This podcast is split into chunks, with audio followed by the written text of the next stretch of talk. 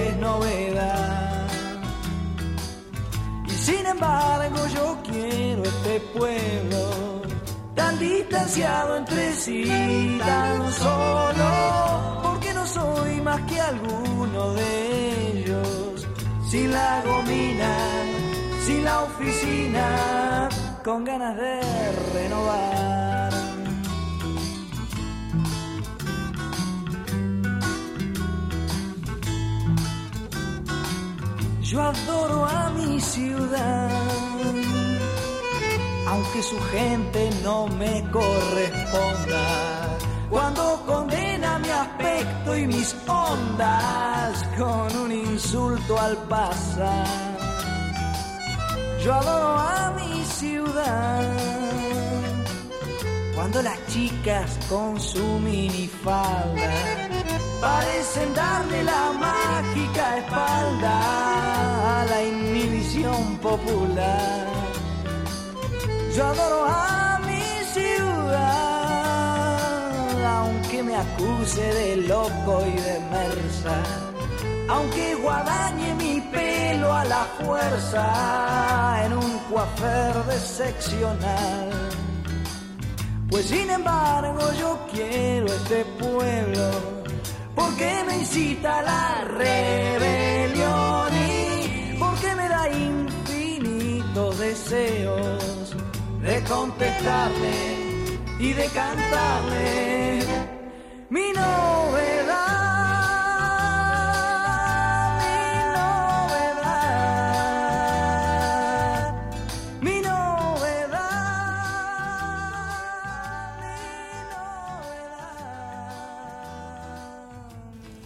Bienvenidos queridos amigos a la canción verdadera. Hoy vamos a tener el lujazo de conversar con Miguel Cantilo, creador de uno de los grupos más importantes, de los dúos más importantes que tuvo la música popular argentina, como fue Pedro y Pablo, y también con una carrera solista extraordinaria. Señores y señoras, Miguel Cantilo.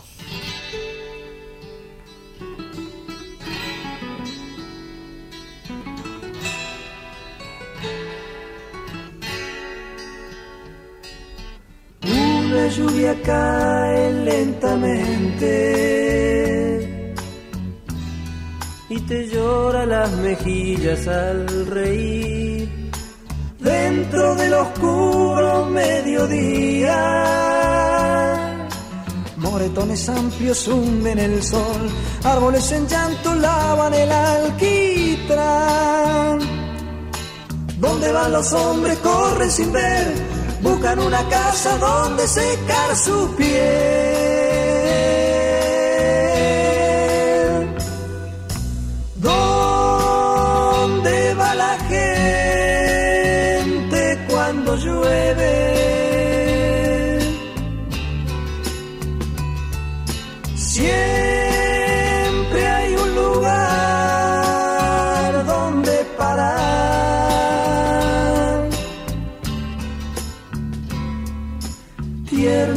Mujercita sumergida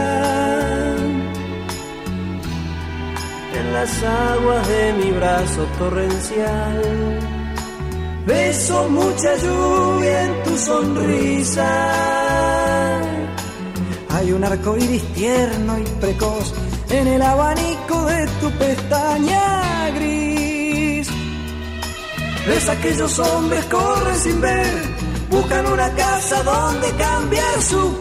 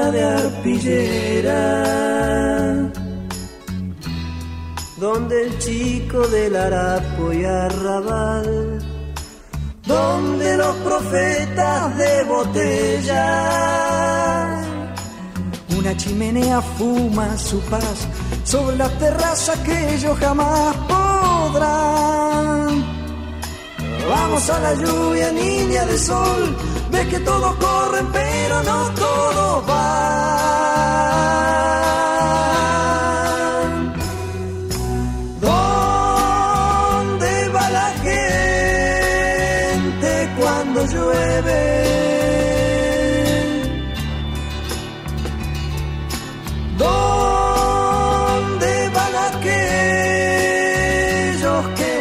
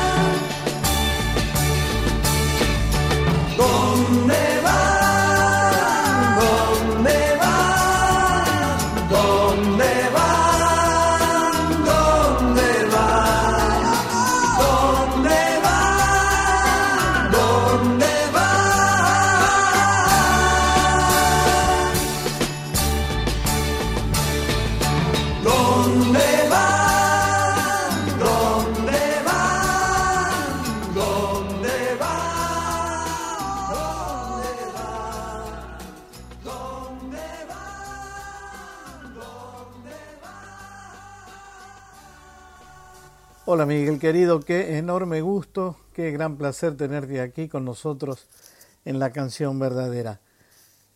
Contanos en principio cómo llegó la música vos, cuándo fue que tuviste la posibilidad de abrazar por primera vez una guitarra. Bueno, Víctor, por supuesto, para mí también es un enorme gusto poder charlar contigo, eh, sobre todo a través de la distancia, pero con con la cercanía que implica los años que hace que los conocemos. Casualmente, la primera vez que abracé una guitarra fue, yo creo que era demasiado chico como para tocarla, o sea que fue una, una guitarra medio de juguete que me regalaron. Yo tendría, no sé, 8, 9 años. La cuestión es que no pude hacer nada con ella. Fue una especie de desesperación y recién a los 12 años, eh, a mi hermana menor, María José, y a mí, mm, mi padre nos regaló, o sea, mis padres, nos regalaron una, una guitarra de antigua Casa Núñez. Yo tenía 12, ella tenía 10 años. Y bueno, ahí empecé con un poco más de seriedad a, a abrazar una guitarra poder sacarle sonido tenía la suerte de tener un hermano mayor que tocaba y que me enseñaba. Era siete años mayor que yo, así que había una distancia que me permitió aprender de él.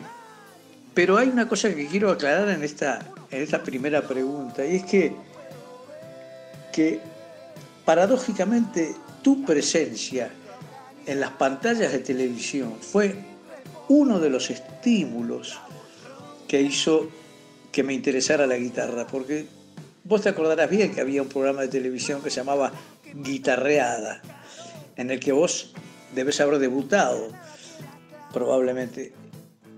Y el verte a vos y ver otros grupos folclóricos y cantantes y, eh, y, el sentir esa especie de expansión que se produjo con el boom del folclore en nuestra ciudad y en el país en general, eh, me estimularon mucho a, tener un diálogo más abierto con la guitarra, a aprender los acordes de las zambas, aprender a tocar, eh, qué sé yo, las zambas básicas que, que no eran difíciles como una especie de escuela de aprendizaje para la guitarra.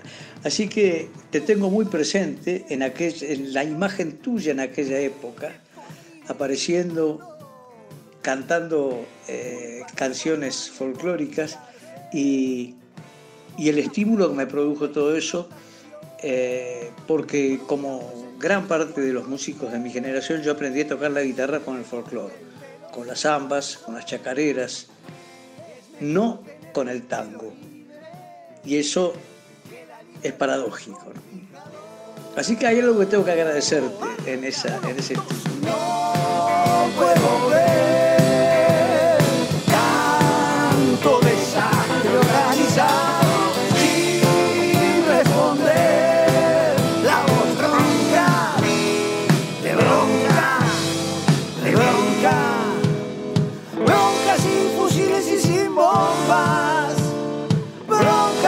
con los dos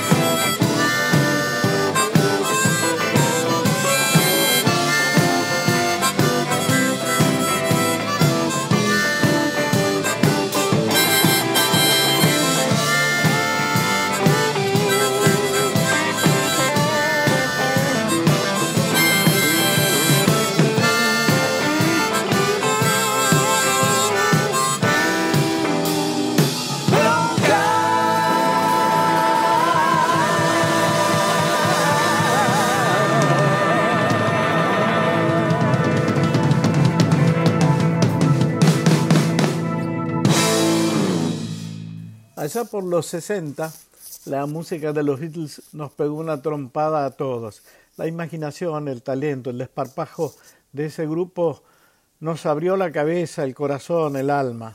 Ustedes, digo ustedes porque estoy pensando en vos y en Jorge Durietz, armaron un grupo que se llamó eh, Los Cronopios. Cantaban canciones de los Beatles por distintos café concert, tanto en, Uruguay como aquí en Buenos Aires. Pero después de allí nació el que para mi entender es uno de los grupos más hermosos de la música popular argentina, Pedro y Pablo. Contame un poco cómo conociste a Jorge y cómo se les ocurrió armar un repertorio en base a propias canciones. Vos sabés que en esto de, la música y de la canción tiene mucho que ver el barrio, el barrio de uno. Eh, yo era vecino relativamente cercano de Jorge, eh, viste cómo es que te dice, mira, allá a unas cuadras vive un pibe que tiene, que toca la guitarra y que tiene un grabador, ponele. Y, y era tal cual. En esa época no era fácil encontrar guitarreros, no era tan, tan difundido como hoy eh, el arte de la guitarra en la música popular. Y entonces fui a visitarlo y, coincidimos en gustos y tenía un grabador efectivamente muy, muy moderno para ese momento, en el que empezamos a hacer pruebas y a, cantar, por supuesto, esas canciones que vos mencionás de los Beatles, que eran en ese momento, era la apertura, pensá que estarían en sus primeros álbumes eh, o en su apogeo, si querés, y la, influencia de todo lo que hacían los Beatles era enorme.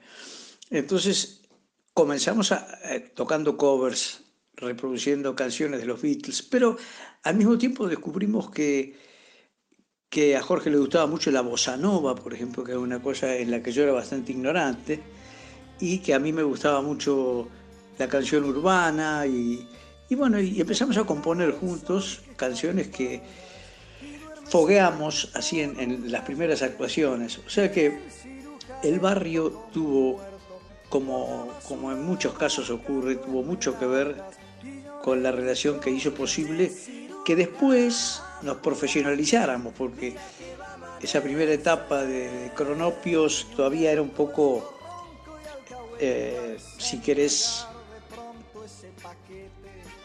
eh, amateurs, ¿no? o sea, todavía no éramos profesionales. Pero el paso de Cronopios a Pedro y Pablo ya nos profesionalizó, era, eh, había que elegir todo un repertorio de nuestra composición, había que, como hiciste vos también, combatir para que la grabadora no nos convenciera de, grabar otras cosas. Tuvimos suerte, teníamos un productor, Francis Smith, que creyó en lo nuestro desde el principio. Y bueno, afortunadamente se nos dio la posibilidad de, arrancar con el pie derecho, en el sentido de que nuestro primer álbum fue bastante bien recibido por la gente y a partir de ahí no quisimos hacer un grupo, porque ya había grupos muy bien formados con varios integrantes, entonces decidimos adoptar el, módulo dúo que venía, eh, eh, por ejemplo, de Estados Unidos, popularizado por Simon y Garfunkel, pero que en nuestro país tenía bastante vigencia, en el folclore, por supuesto, por el dúo salteño, que fue un modelo que tomamos poco para los arreglos vocales, y en la música popular también había Federa y Maximiliano, el querido Bebe Muñoz, y, unos cuantos dúos dando vueltas. Eh, así que decidimos adoptar el formato dúo y, y bueno, funcionó.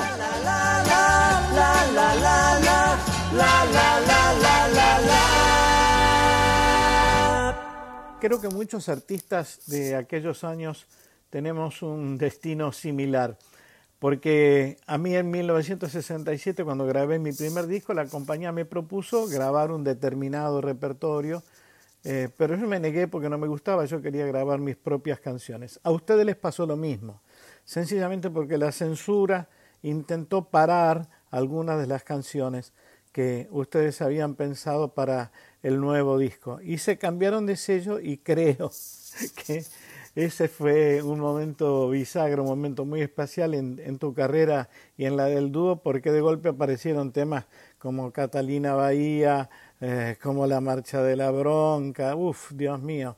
Eh, contame un poco si tenés memoria de aquella época. Sí, por supuesto.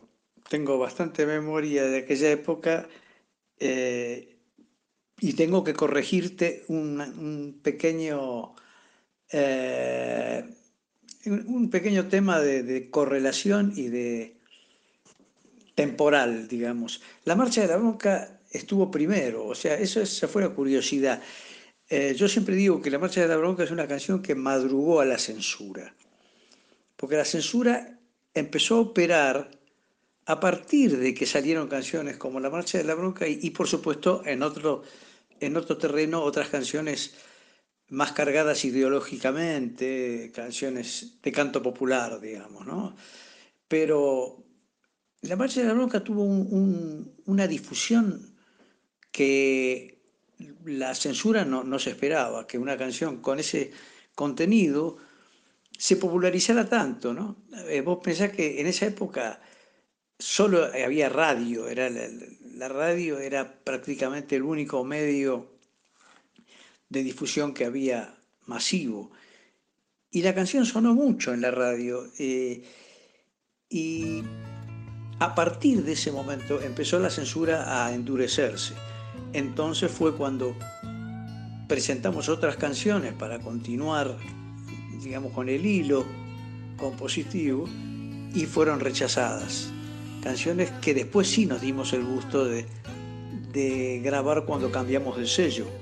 Cuando nos fuimos a Trova, que era un pequeño sello eh, nacional, eh, cuya alma mater era Alfredo Radosinski, que era el casualmente paralelamente era el presidente del Hot Club de Jazz, o sea que era un tipo con mucha sensibilidad musical y en su, en su catálogo tenía figuras como Lelutier, Piazzolla, eh, Aquelarre, o sea, era, era muy buenos números, ¿no? Entonces nosotros muy confiados fuimos a ese sello y tuvimos la libertad para, para grabar todo aquello que la censura a medida que se iba endureciendo nos, nos iba prohibiendo. Así que le tengo un gran afecto, un recuerdo a, a Radosinski y a Trova porque nos dieron esa libertad de grabar Catalina Bahía, por ejemplo, que era un tema que en el sello anterior, que era un sello multinacional, nos lo prohibieron por pornográfico, así nos dijeron. No, no, esa canción es pornográfica. O sea que te puedes imaginar la libertad de cambiar de sello y poder grabar lo que uno, lo que quería. Cuando se hacen las dos de la mañana, cuando se hacen las cuatro del amor,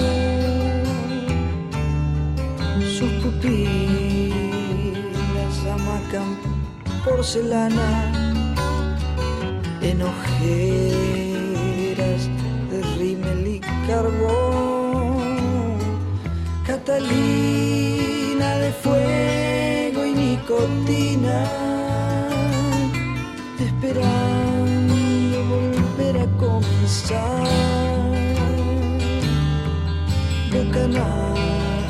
profunda que ilumina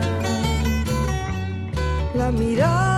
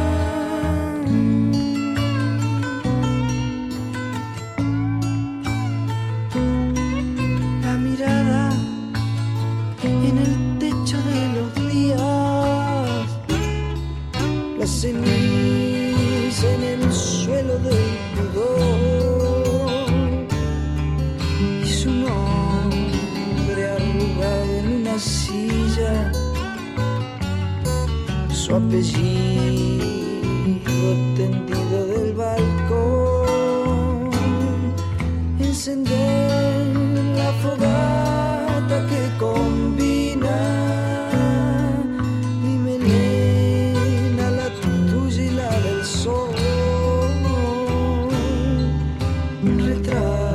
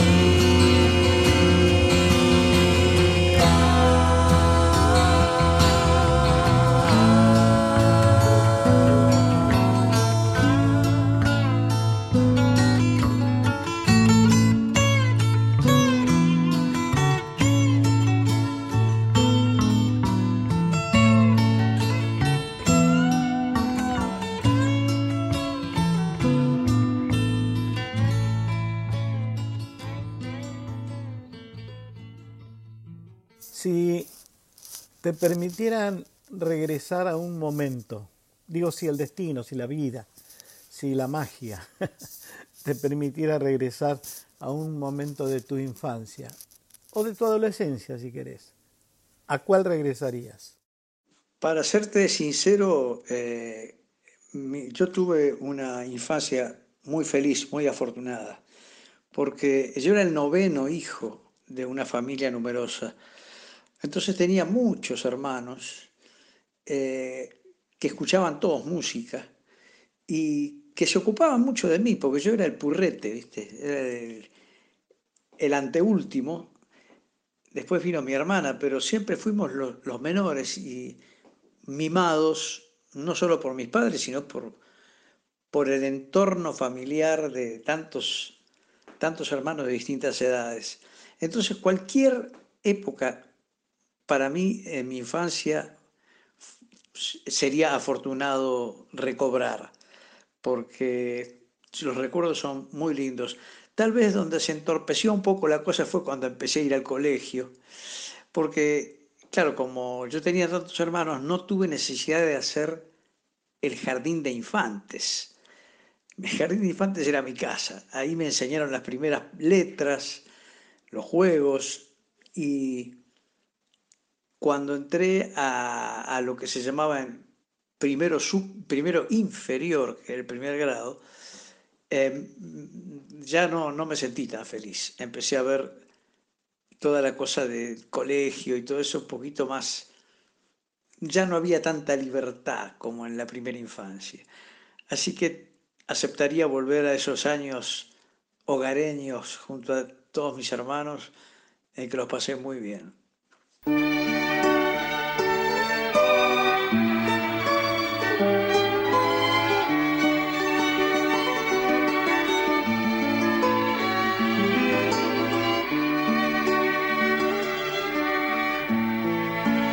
Ojos son dos círculos morenos y de paz, almendras parpadeando para ver y crecer. Enormes ojos fijos idénticos a. Los ojos de tus hijos. Mírame, por favor. Te quiero ver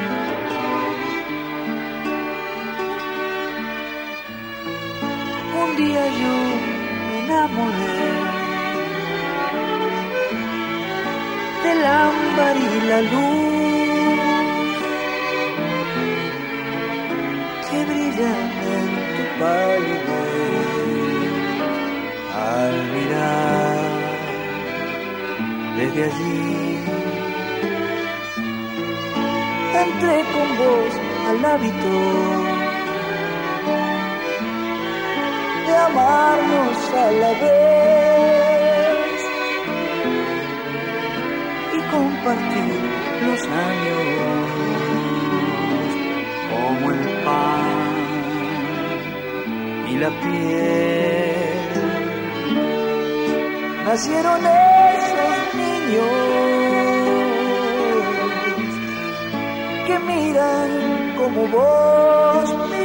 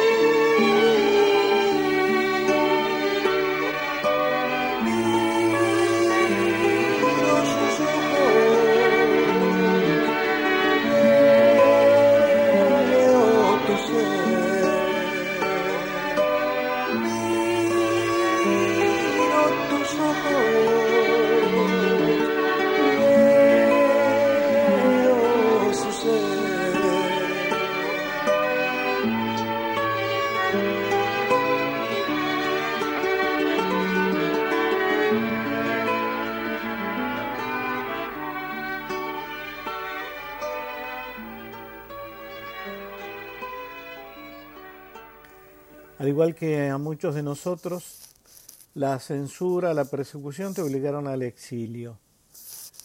¿Cómo recordás aquellos años? Yo recuerdo esos años con, eh, con agradecimiento, ¿no? Agradecimiento porque a pesar de que fueron duros, porque yo comencé el exilio solo, me largué en un tren a, Bolivia, eh, solo con mi guitarra, y después recorrí todos los países sucesivos hasta llegar, o sea, Bolivia, Perú, Ecuador, solo eh, hasta llegar a Colombia, donde tenía un hermano, mi hermano Francisco, que era el mismo que me había enseñado a tocar la guitarra, que estaba viviendo ahí. Entonces mi objetivo era un poco ir a visitarlo. Y poco tiempo después de que yo llegué, él se fue a vivir a Ecuador y yo me quedé en Colombia un año y medio. O sea que toda esa etapa fue dura porque era, por supuesto, en pobreza total, porque no, no, los músicos no hacíamos dinero en esa época, sobre todo como para andar trasladándonos por el, por el continente. Entonces era subsistir, conocer gente, conocer países, costumbres.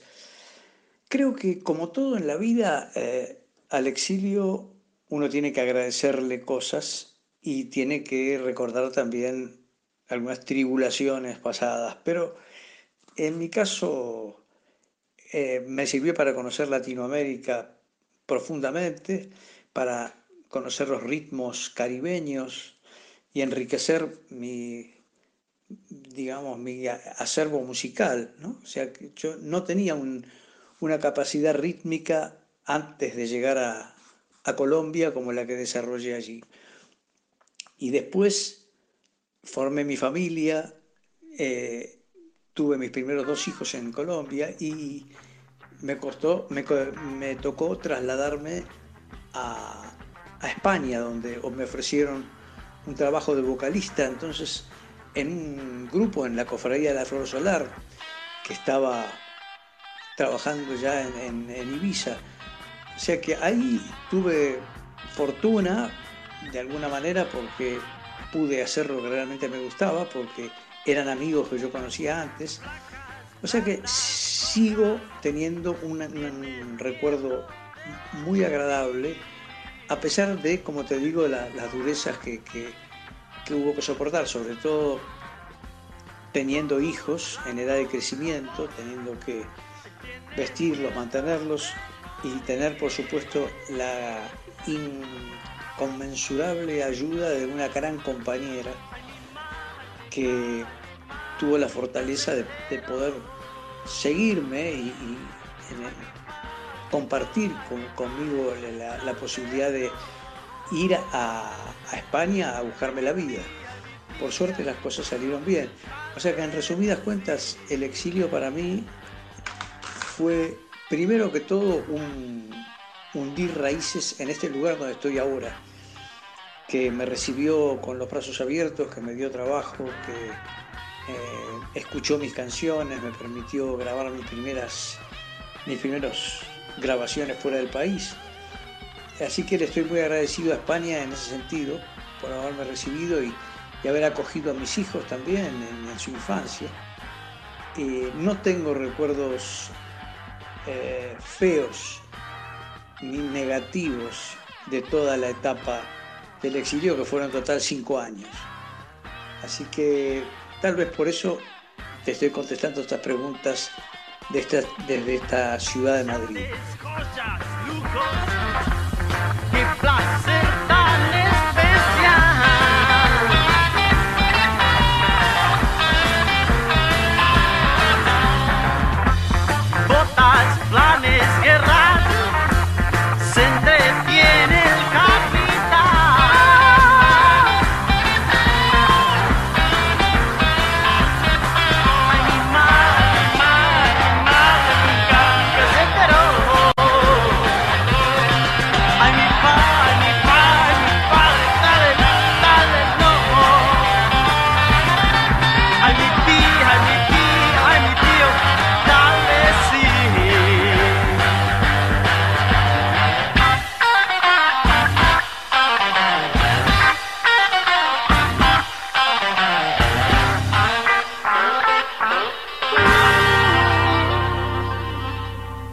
¿Preferiste siempre la poesía a la rima fácil, a la letra simplota? ¿Por qué? Bueno, Víctor, esta es una pregunta que vos podrías contestar también. ¿Por qué elegimos la poesía para la canción? Porque en gran medida nosotros hemos sido formados, creo, desde el colegio y desde la música popular que nos rodeó siempre, en, un respeto muy grande por la palabra, un respeto por, la poética. Eh, no, no concebimos, creo que mi generación no concibe una canción que no diga algo, aunque sea una confesión personal, pero eh, nuestro oído desde la infancia se hizo con canciones que, decían cosas. Entonces, en el momento de tomar la guitarra y expresarnos, creo que a vos te debe haber pasado lo mismo. Tomamos el ejemplo de, de grandes poetas, de poetas que nos impresionaron profundamente, de cultores de la palabra, y también nos dimos cuenta que había compañeros coetáneos, congéneres, digamos, que, que hacían el mismo uso de la palabra, o sea, eh, canciones sumamente poéticas que nos, rodeaban y nos estimulaban a, a utilizar la poesía como una herramienta. Así que, obviamente, podría dar nombres en cantidad, tanto en el género al que yo pertenecía, como en el folclore, como en el tango, nombres que ennoblecieron la poesía argentina, eh, pero no vamos a hacer eh, nombres para no omitir y, y sí para recordar que en la canción argentina siempre se le dio, desde por lo menos desde nuestra época, se le dio una importancia especial a la palabra.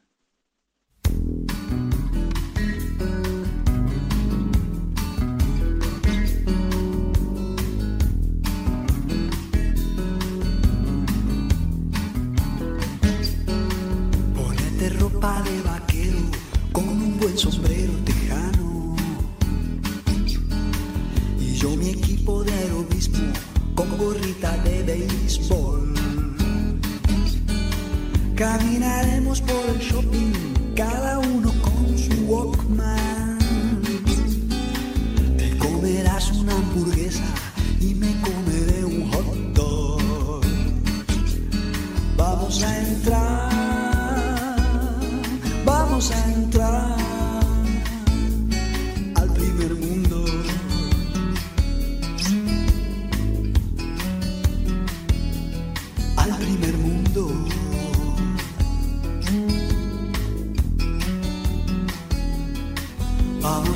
Entrar al primer mundo sin pasar por el segundo. Un poquitito patinando y otro poquitito en skate. Primero los rubios y rubias, luego los castaños estudian. Y los mochos a la cola con derechos de admisión. Vamos a entrar,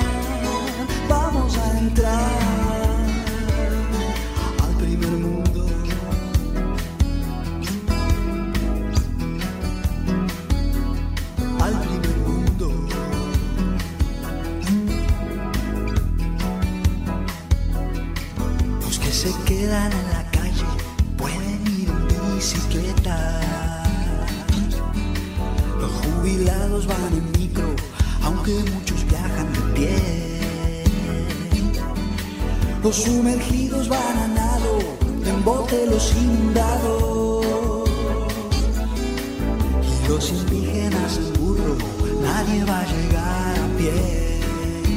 Todos vamos a entrar vamos a entrar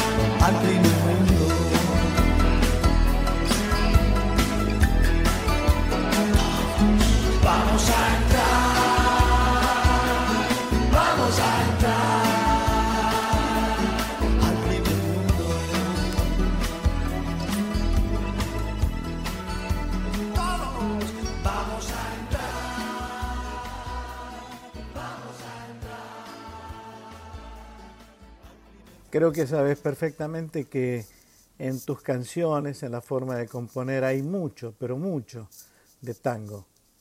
¿Tenés idea de por qué?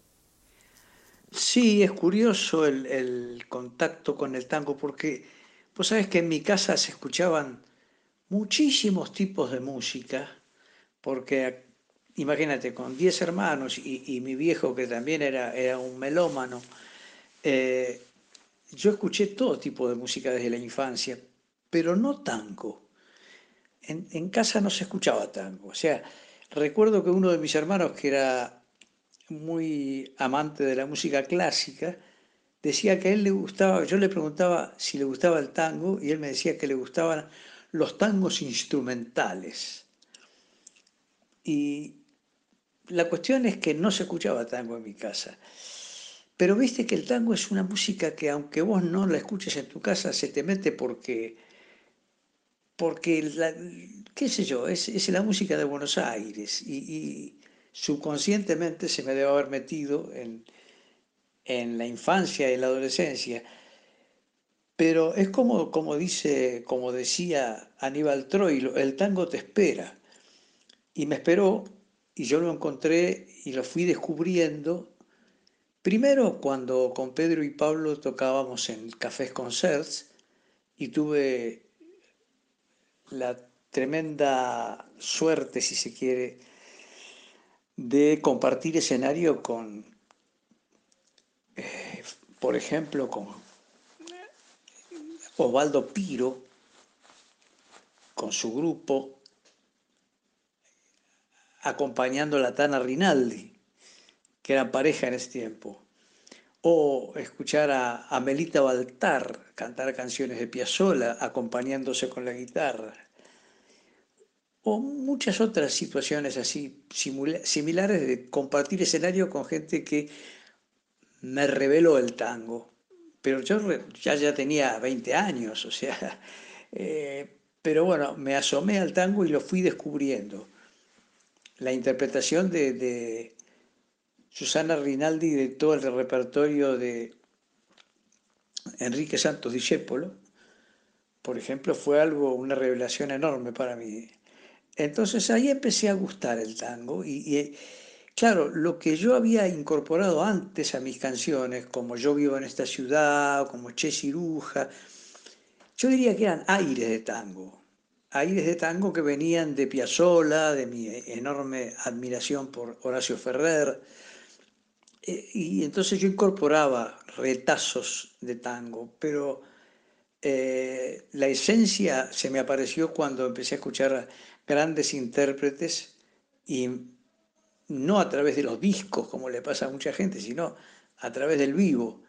Y ahí me empecé a enamorar cada vez más del tango y bueno, le empecé a tomar con más respeto y con el paso de los años fui incorporando y componiendo tangos a mi repertorio y ahora es como más, más aún estando fuera del país, es casi te diría una santo y seña para identificarme con públicos que o bien que son de argentinos exiliados o, migrantes, o bien públicos internacionales que tienen un gran respeto por el tango como una de las grandes corrientes musicales del mundo.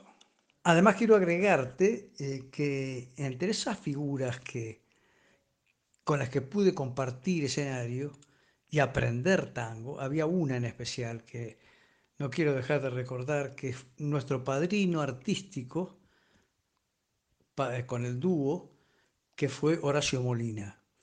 Horacio Molina era un tipo que interpretaba los tangos acompañándose solamente con la guitarra, con una precisión, una, finura y una sensibilidad increíble. Eh, no era de esos cantantes de tango con vozarrón, sino con una, una, voz muy fina, pero con una delicadeza y aparte un respeto por el género, eh, que realmente me, me enseñó muchísimo. Yo todavía cuando interpreto tangos, lo hago con la forma que le aprendí a él, digamos, que aprendí de cómo los tocaba él. Y tanta era la admiración que teníamos, inclusive con Jorge, los dos, por él, que lo nombramos nuestro padrino, y no en vano porque él fue quien nos hizo el contacto con nuestro primer sello grabador. Así que quiero, ahora que hablamos de tango, quiero dejar acá bien sentada la figura señera de Horacio Molina.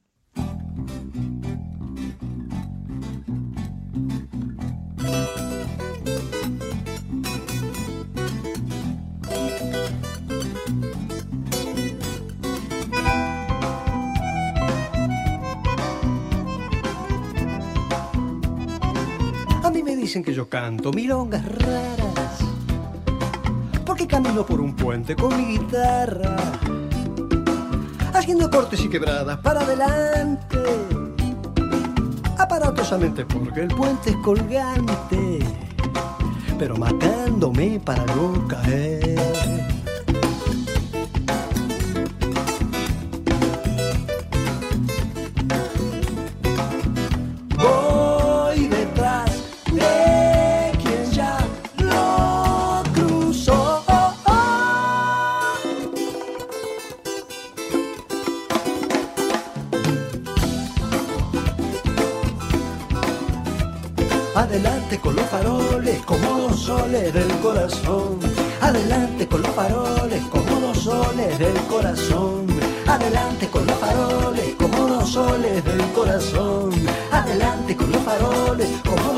Soles del corazón.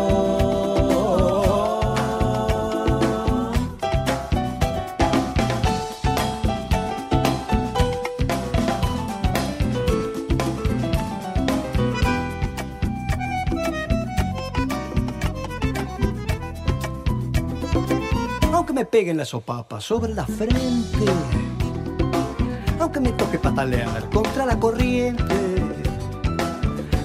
Es animal y la gente es gente. Y los parásitos son vivos que van al frente, pero con energía de los demás.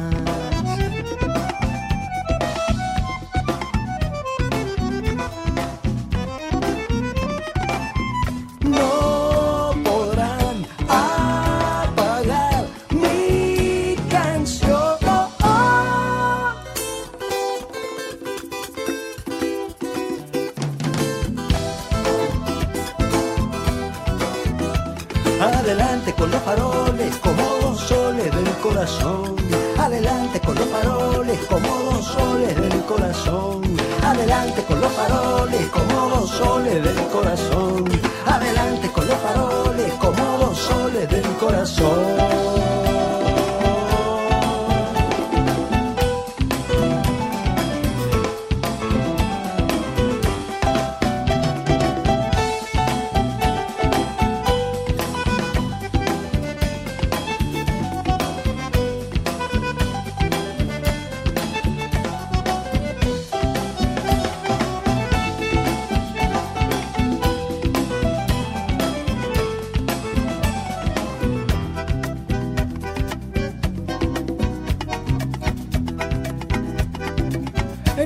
Parte de ese puente, dejé mi carga.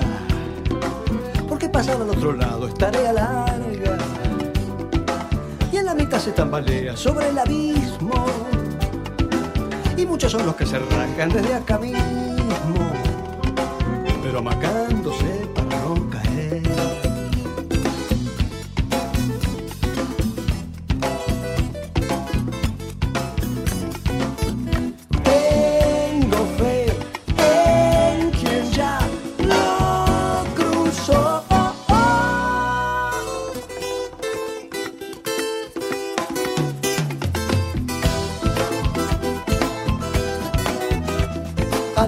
Con los faroles como dos soles del corazón. Adelante con los faroles como dos soles del corazón. Adelante con los faroles como dos soles del corazón. Adelante con los faroles como dos soles del corazón.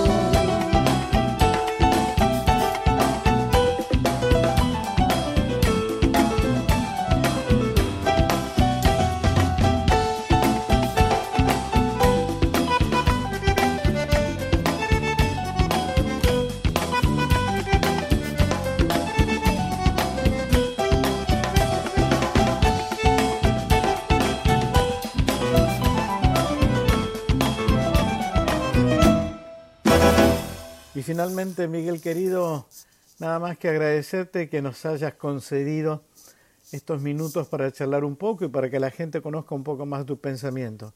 Y hablando de eso, déjame una mirada sobre este tiempo difícil que está pasando la humanidad y cómo crees que vamos a salir adelante.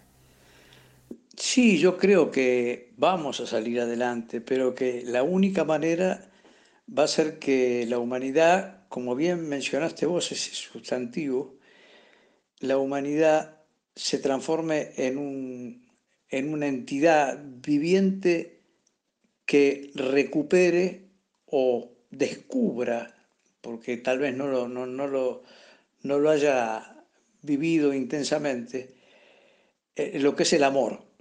El amor como, como verdadero vínculo entre los seres humanos pero no solo el amor emocional y sentimental, sino el amor como, como herramienta para, reformular la humanidad, en la relación entre los seres humanos. Por otra parte, vamos a salir, pero con mucha, mucha fortaleza, vamos a necesitar mucha fortaleza porque eh, no son tiempos fáciles ni los que vivimos ni los que vamos a vivir. Creo que así como muchos están sufriendo pérdidas y, tribulaciones de, diferente magnitud, creo que es propio de nuestra época, vamos a necesitar mucha fortaleza y vamos a, necesitar también limpiar, limpiar nuestro, nuestro ser interior, nuestra alma, nuestro espíritu, limpiarnos lo más posible porque son épocas difíciles y no van a dejar de serlo porque simplemente tengamos la necesidad de que cambien. Eh, el mundo ha tomado una dirección y esa dirección eh, es conflictiva, lo vivimos a diario y yo creo realmente en en esos recursos que necesita el ser humano para recuperar un mundo eh, o, para entrar en un mundo nuevo, una forma nueva de sociedad.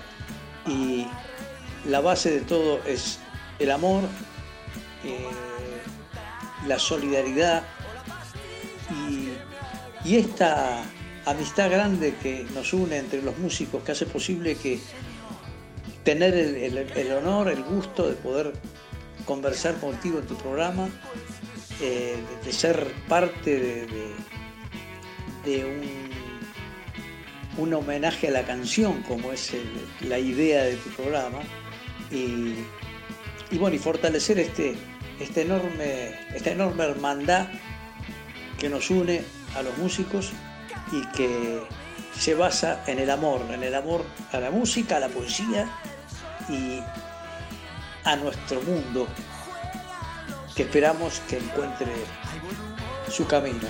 Un gran abrazo para vos, para todos los que hacen el programa y les agradezco mucho que me hayan invitado. cada domingo